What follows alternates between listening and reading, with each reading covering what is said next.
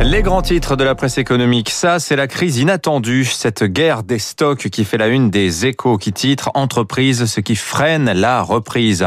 C'est, écrivent les échos, le fabricant de vélos en mal de dérailleur, le menuisier qui ne trouve pas les poutres pour le chantier du chalet, le producteur de brioche qui livre le supermarché en retard faute de carton ondulé, le constructeur auto qui stoppe une ligne d'assemblage faute de composants électroniques ou encore la PME du coin qui ne peut assumer les nouveaux prix demandés par ses fournisseurs. Le Parisien fait lui sa une sur les pièces détachées de voitures. Pourquoi les prix flambent?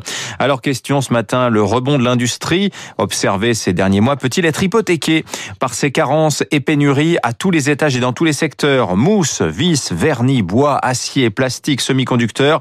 L'Europe en ce moment manque de tout. L'Asie et les Américains, repartis un peu plus tôt que nous, ont passé leurs commandes les premiers. Soit ils payent mieux, soit ils sont plus proches. En tout cas, ils sont avant.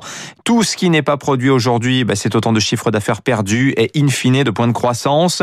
Pénurie et retard de la reprise, la double peine promise aux entreprises, titre l'opinion. Et David Barou dans les échos, dans les échos de plaider, nous ne pouvons plus n'être qu'une zone d'importation. Ce sont tous les maillons de la chaîne qu'il faut réindustrialiser.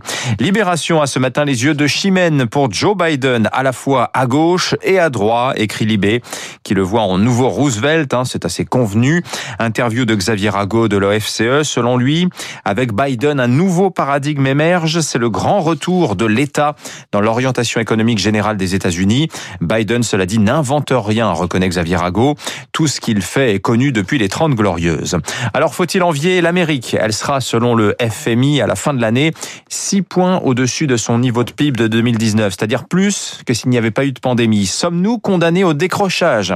Alors halte à l'Europe bashing, disons-le clairement. Lisons le Financial Times qui écrit d'abord que l'Europe est en train d'accélérer enfin sa vaccination. L'horizon, c'est ce qui se passe aujourd'hui au Royaume-Uni, la réouverture des pubs et des pubs pardon et des restos terni ceci dit par la semaine de deuil hein, décrétée après la mort du prince Philippe vendredi soir.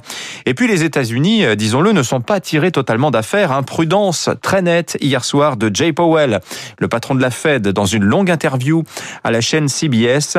Aux États-Unis, la baisse des cas Covid s'est arrêtée depuis quelques jours. Le fameux R, le taux de reproduction du virus, remonte. Il est au-dessus de 1 et la mortalité ne décroît plus malgré la couverture vaccinale américaine, 33% contre 14% chez nous. Rapidement, les autres titres échos. À la une du Figaro Saumon, la nouvelle génération prend les rênes du CAC 40 d'ici juillet. 8 des 40 pensionnaires de l'indice auront un nouveau directeur général. Et puis je reviens un instant aux échos. Grande interview de Xavier Bertrand, le président des Hauts-de-France et candidat déclaré à la présidentielle, promet, s'il est élu, de réduire de moitié les impôts de production. On en reparlera avec François Vidal à 7h10, à 6h39 le journal.